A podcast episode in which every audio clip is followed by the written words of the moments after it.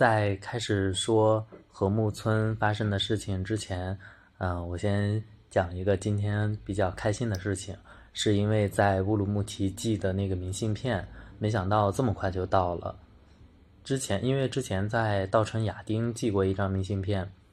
大概寄了有一个月，我感觉，反正就是时间比较久。但这一次就非常快，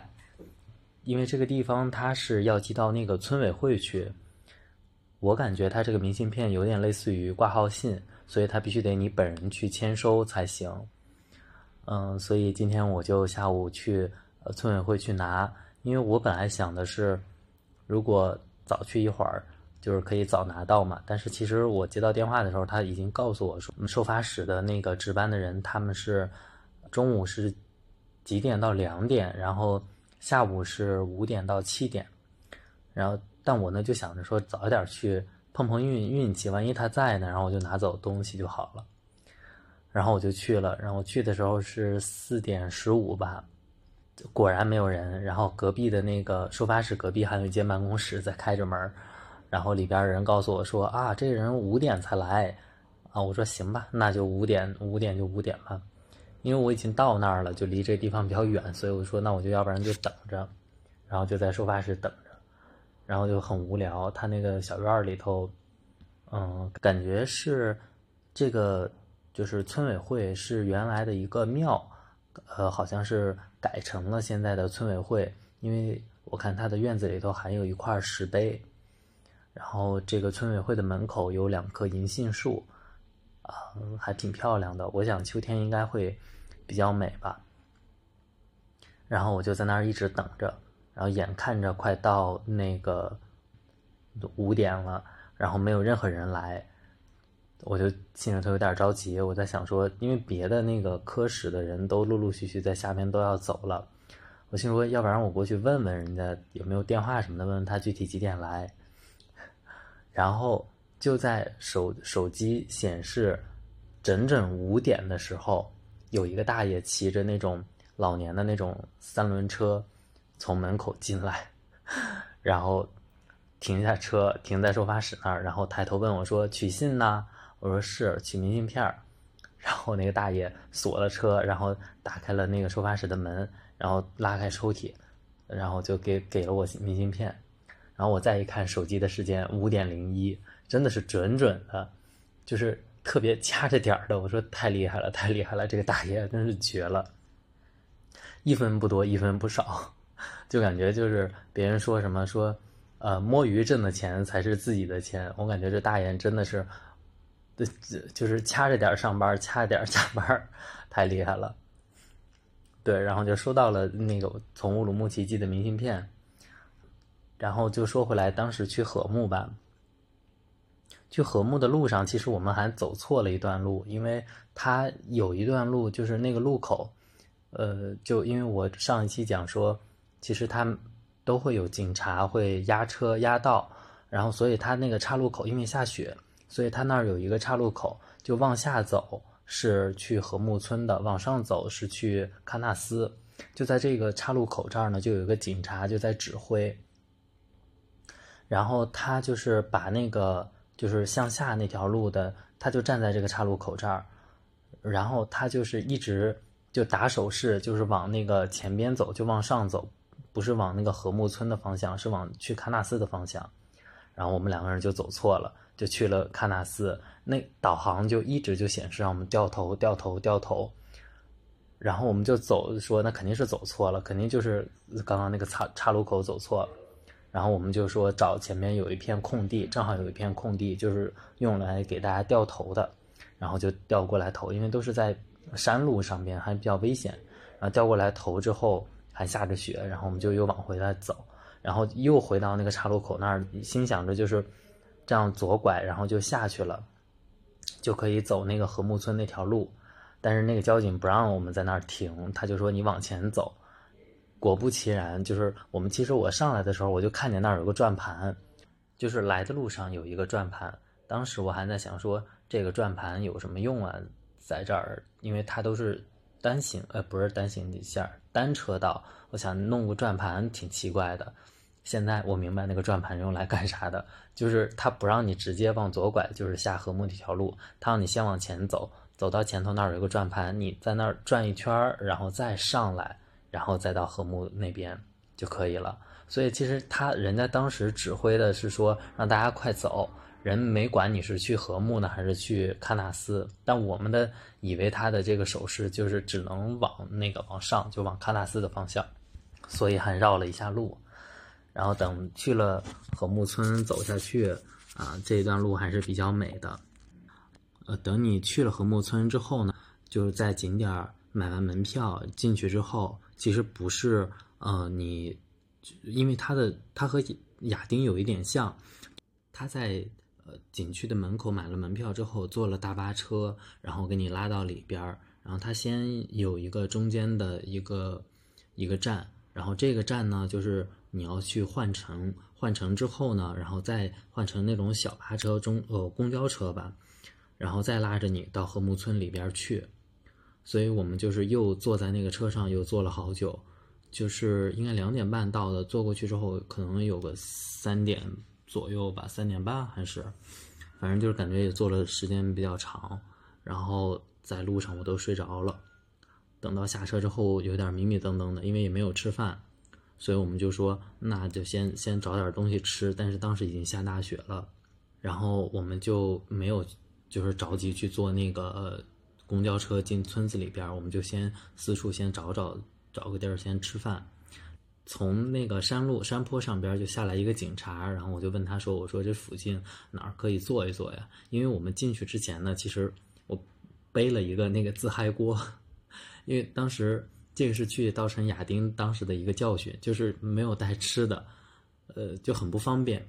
所以我们这回我就是买了一个自嗨锅，我就心说进禾木村不一定也要留下来，所以就肯定还是要带一点吃的，因为不知道里头是什么样子的。然后那警察就说那边不就有个超市吗？就可以去。然后我们就去那个超市里边，然后正好他有张桌子，他还提供热水啊，就是方便大家泡面之类的。然后我们就到那个桌子那儿去吃饭，然后对面坐了一一两个人，然后一个男生一个女生，然后他们是呃从新疆的塔城过来的，他们两个在那儿吃泡面，然后我在那边热自嗨锅，然后大家就聊起来，他们是呃西安的一个学校高校的学生，然后也是假期，然后回家了，然后又来禾木喀纳斯玩儿，但是他们。他们说，他们就不打算，呃，进禾木村里边去了，就只打算在这个换乘站这边转一转，然后就走了。其实有点可惜，因为进到村里头才能才是真正的就是，呃，禾木村的这个景点，在那个换乘站那边就是一些商业化的，呃，盖的一些什么房子啊之类的，就还是比较现代化。但他们就说可能太冷了天气，然后他们还想去喀纳斯什么的，所以就行程赶不上，然后就打算就吃完泡面就走了。他们在吃泡面，然后再吃馕。然后因为我来新疆就已经三四天了，但没有吃过馕，然后我就说你这个馕是在这儿买的吗？然后他们就非常的热情，他说哎你吃点吧，他说反正我们也吃不了，你们跟着我们一块儿吃吧。就很尴尬，但是呃，我说那那好吧，我就我就吃一块儿尝一下就得了，然后就吃了一块儿馕，嗯，还蛮好吃的。然后我们就聊天儿然后他就说，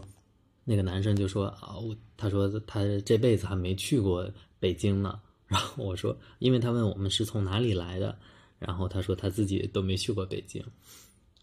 然后我哥说啊，这才哪儿到哪儿啊，怎么就一辈子了呢？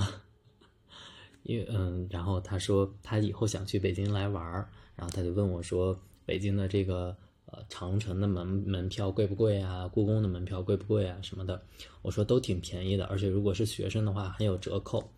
越是这种特别就是出名儿的地方，其实它的门票都不贵。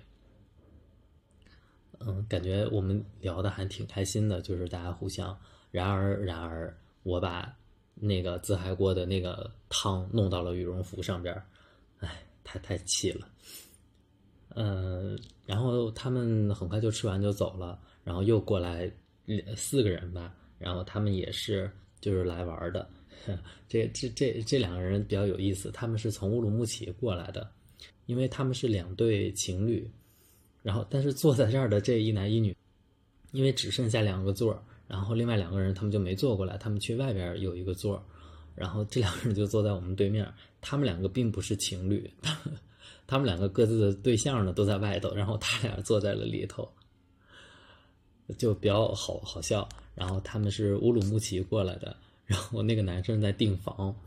然后他就给贾登峪那边，就喀纳斯那边打电话，他就说：“哎喂，你们这儿那个呃有四人间吗？”然后他说：“呃，有四张床。”然后这个大哥就说：“哦，那是标间吗？” 然后那个服务员就是电电话里边的服务员可能就说：“啊，有四张床。” 就是感觉鸡同鸭讲，不知道在讲什么。然后挂了电话之后，这个男生跟那个女生说：“说他们只有四四张床，没有那个标间。”然后这个女的说：“有床就床呗，反正也不干啥。” 就感觉很迷惑的对话，这两个人。然后我们就，我们也就吃完了，想说把那个馕留给他们，但是他们说他们都是本地人，天天吃这东西，根本都，呃。都已经吃腻了，然后，所以我们就把这个馕就带走了，然后就是坐上这个小巴车，呃，不是小巴车，公交车，然后去了村子里边。它会有几个停靠的站，有什么村委会呀、学校啊，还有卫生所什么的，好像是，就可以在那个站下来。因为有的民宿它会很明确的告诉你要在哪一站下车，但我们呢就随便就是去那个村委会那一站应该是下车。然后下车之后呢，我就想说，那先转一转，逛一逛，因为下车之后大概是四点五点的样子吧。然后我们就在这个村子里头逛。其实它的村子里头是非常原始的这样的一个状态，它没有那种就是盖的这种砖房、高楼大厦什么没有，它通通都是就是土瓦人的这种原始的这种建筑，就是用木头。盖起来的房子，然后木头和木头之间的缝缝隙呢，它是用一些泥巴和苔藓，然后把它给糊上的，这样就防风保暖。然后路上还有一些小狗、小猫，不知道是谁养的，反正就非常惬意，就是蹲在路边，要不然就在路边趴着睡觉，特别可爱。然后我们两个人就漫无目的在村子村子里头，就是呃逛，呃。然后还有还有一只小黑特别可爱，它它叼着个棍子就过来了，它就站到我身边，它我估计它是应该是想让我跟它一块玩，就是帮它丢棍子，但是我有点害怕，因为它还挺大的，他就把棍子又扔在了地上，然后又捡起来，扔在地上又捡起来，我心想小黑的心里头在一定在想说这个人真傻，连个玩都不会。然后有个人就一直吹口哨，他在马路对面，然后这小黑就叼着棍子，就过去找他了。然后那会儿就是雪下的还蛮蛮大的，然后我就站在一个屋子的下边，就是呃，就是避一下雪。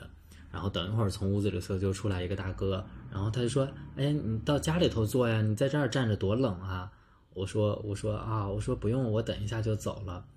因为呢。”嗯，我哥去上厕所了，然后所以我就在冰天雪地里头等他。哎，真无语。然后，然后那个小黑呢，等会儿就跑回来了，就到这个大哥的旁边，然后我就问他，我说：“哎，这是你的呃狗吗？”他说是。他还让我去屋子里头坐坐，但我就没没去，因为我不是他好像是个客栈，应该是，但也没去。然后我们两个就就再接着再瞎逛，然后。哦，对，应该是我们到这儿之前，我们去了，嗯，有一家有一家民宿，然后我们就进去问问他价格，然后他说剩一间标间是八百八一晚上，然后还带着我们去看了一下，其实他的标间就是两张折叠床，反反正蛮普通，没有想象中的那么好，嗯，但是可能就是这个景区里边它的这个价格就是比较贵一些。然后他说还剩床位，问我们愿不愿意住，然后是二百块钱一个人，呃，就是六个人六个人住。然后我说那我们要看一下，就看了一下，就是上下铺，然后六个床位，类似于青旅，呃，所以最后我们就说，那要不然就住这个，还便宜一点儿。呃，然后定下了房子之后，我们就往那个山上观景台那边走。其实观景台那边也蛮漂亮的。首先你要过一片白桦林，然后那边还有一个河，那个河叫叫什么河，我有点记不清了。反正就是有一条河，可能叫禾木河吧，不懂。上面有一座桥叫禾木桥，然后那个禾木桥它上边会有一个。呃，用白桦树的那个树干还是树枝拼起来的那个汉字写着“和睦”，啊，这个我觉得倒是蛮有意思的。就是当时我们在村子里头，从这个村委会这个乘车点往那个桥那边走这一路，我就觉得，其实他就是他希望就是让大家致富啊、赚钱呀，所以他开发了好多这个。吃的喝的什么土火锅什么烧烤什么乱七八糟的，就非常的喧嚣。就那会儿，就是四五点的时候，其实已经就开始就在那儿放很大声的音乐，然后就是那种抖音的音乐啊，什么非常嗨，然后就是，哎，反正就是非常吵吧。嗯，然后就往那个桥那边走，人也不少。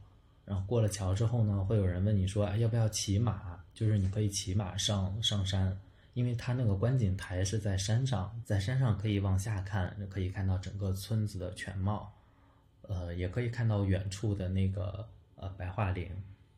在观景台的后边是叫美丽峰，然后我就说，其实你可以看出来，就是，嗯，就是新疆和四川会有一个很不一样的地方，就是比如说这种山啊什么的，像在四川呢，可能。呃，这个山就会起各各种的名字，而且它会有，而且它会有不同的象征，就是说，可能这个呢是象征了某一位神仙，另一个呢象征了某一位神仙。但在新疆呢，即使是去了喀纳斯，好像也没有介绍说哪一座山像什么像什么。然后去了可可托海呢，也是，只是说这个山的形状像什么，但是没有说具体的像哪一个神仙或者怎么样的。所以它那个名字我就觉得起的非常的朴实，就叫美丽峰。爬山它会有一个栈道，就沿着栈道慢慢往上爬就好了，大概需要半个小时左右就可以爬上去。人确实不少，但是还好还好，没有想象中的那么那么多。然后在栈道的旁边，其实有一个类似于我感觉像水滑梯或者一个那种就是水。冲也不能叫冲浪，就是水滑梯，就从山上然后坐上，然后就沿着这个水滑梯滑下来。可能是因为快入冬了吧，所以它这个滑梯也关了。然后都是透明的这个玻璃做成的，呃上面都铺满了那个落叶。等我们爬到山上之后呢，从山上往下看，其实那会儿就是云已经乌乌云吧，已经就飘过来了。所以整个的景色拍起来没有想象中那么好看，嗯，但是还是会可以看到，就是它是两，呃，整个村子呢是包裹在这个白白桦林的围绕的。其实它不光是桦树，它还有一些是松树啊什么的，对，比较好看，就是黄绿相间的这样的呃林子。然后我们在山上就是待了时间比较久。嗯，因为在它山上那个沿着它那个观景台那一条栈道，其实非常的长，可以从一头走向另一头，基本上你就可以相当于从横就横穿整个村子的这样的一个路程，所以比较远一点儿，所以我们也没有走的特别远，呃，因为那会儿已经傍晚，然后风也特别大，我们就在山上拍了拍照，然后又呃拍了一些岩石的摄影。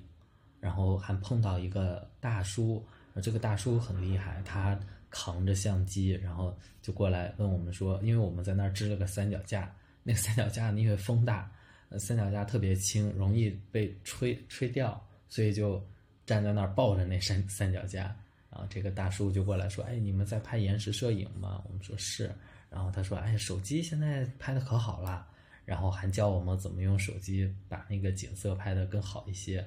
嗯他其实挺厉害的，他拍的照片也挺不错的。就是等到比较晚的时候，一开始下雪，然后我们就说从山上就下来了。嗯，下来之后就满村子开始找吃的，这就说到刚刚，呃，说他们这个村子里边，就是从五点钟开始就非常非常的吵，到到了那个时间，应该是晚上的八点左右，就更潮了。然后整个那一条街都灯火通明，然后就是非常非常的热闹，有卖火锅的，有烧烤的，有什么拉面的什么的，就非常非常的多。然后我们就想说找一家去吃一点热的汤汤水水的，想着说去吃那个火锅，结果火锅店人非常的多，而而且它的火锅也很原生态，就是它那一条就可能好几家的门口都挂着一整个的羊，就是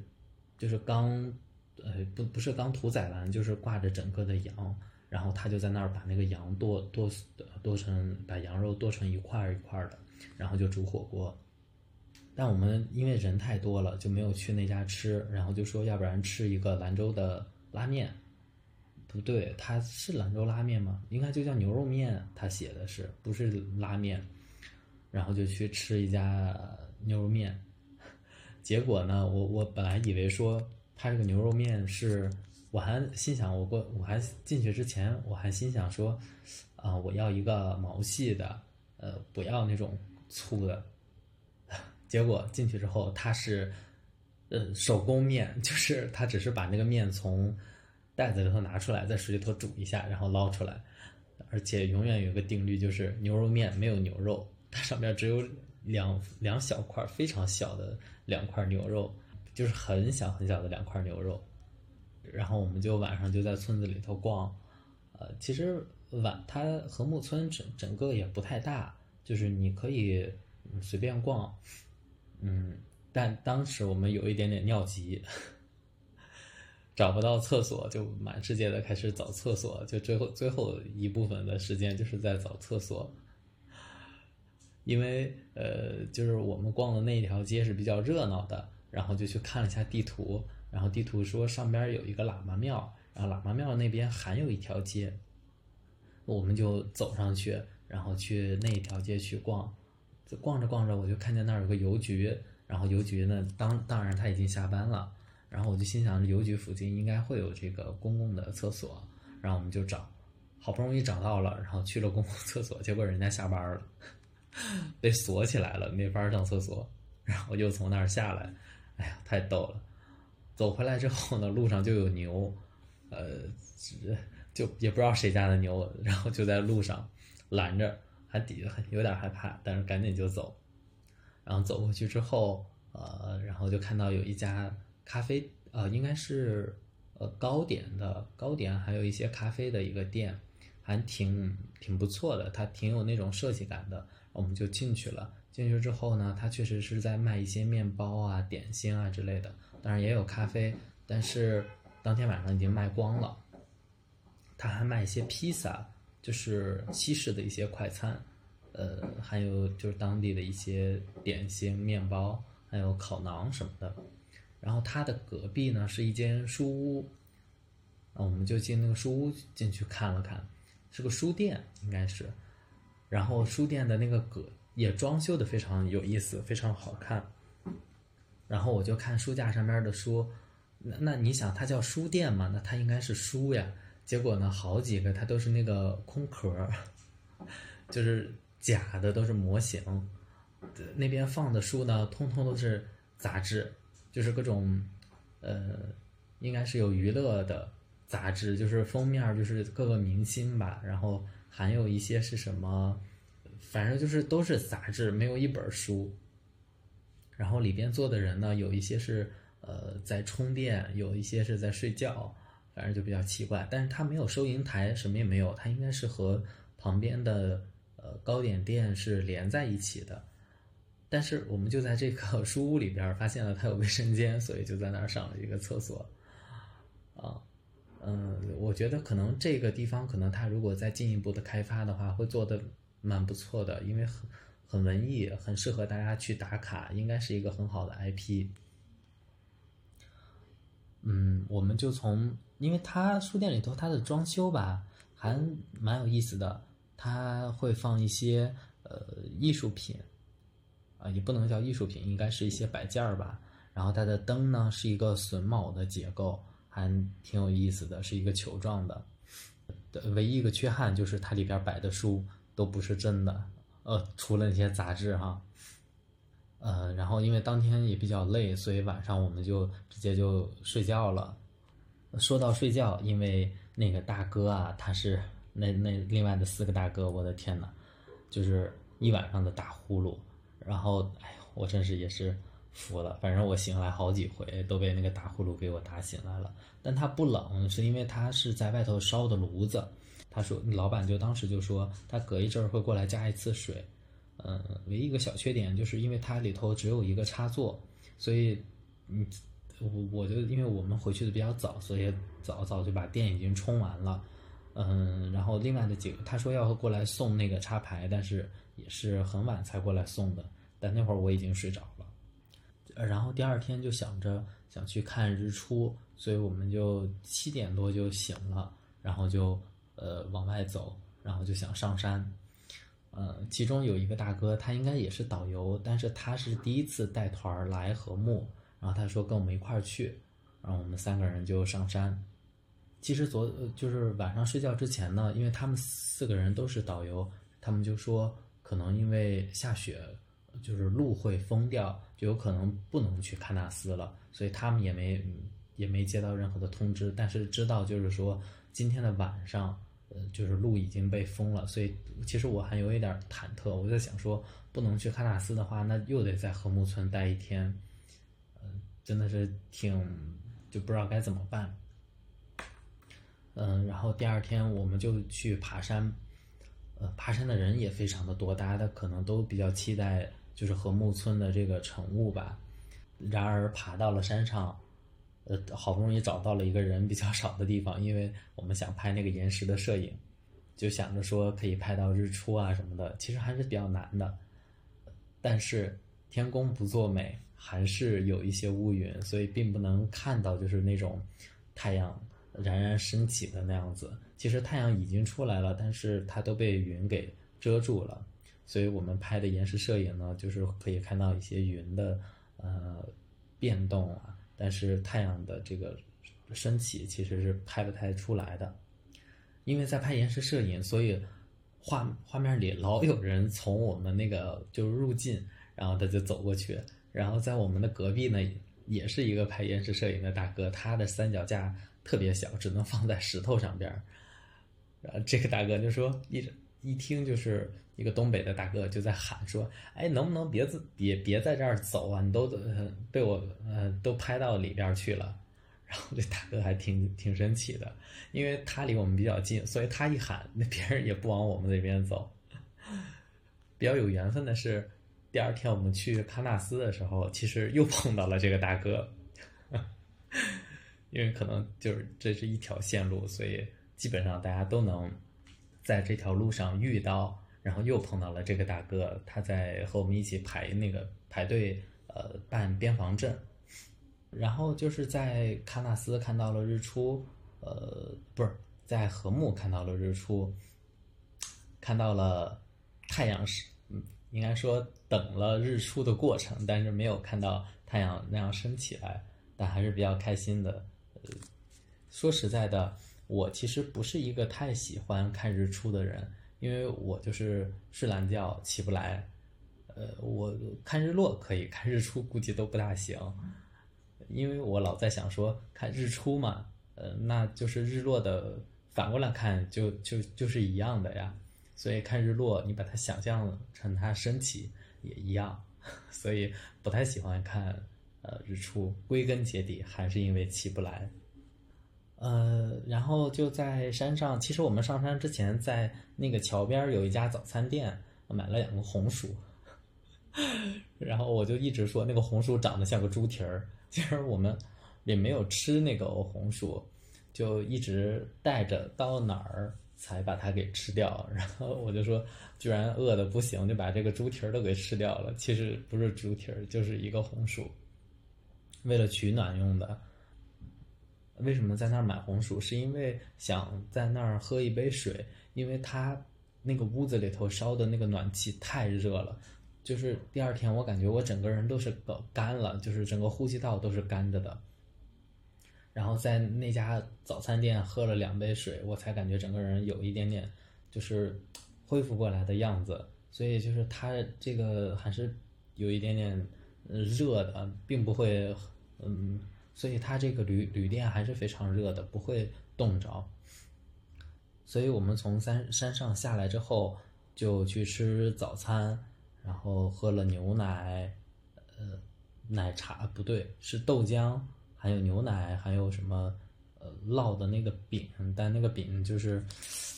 也不是太好吃，但是你只能先吃了，因为确实有点饿。然后就在村子里边又逛了逛，呃，然后就很快就去坐那个公交车，回到换乘点，然后再从换乘点再坐车回到呃景区的门口，然后再开车再出发。所以其实从景区出来之后也已经比较晚了，所以从景区，呃，去坐换乘车，然后再去坐大巴，然后再出来，已经又中午十二点了，然后就接着往布尔津，啊，不是，接着往喀纳斯那边开去。其实第二天天气特别好，是一个大晴天，我们还想着说下午到了喀纳斯应该可以看到。就是喀纳斯湖，还有几个啊著名的河湾，嗯，然后这一部分就留着明天再讲，嗯，今天就这样，拜拜。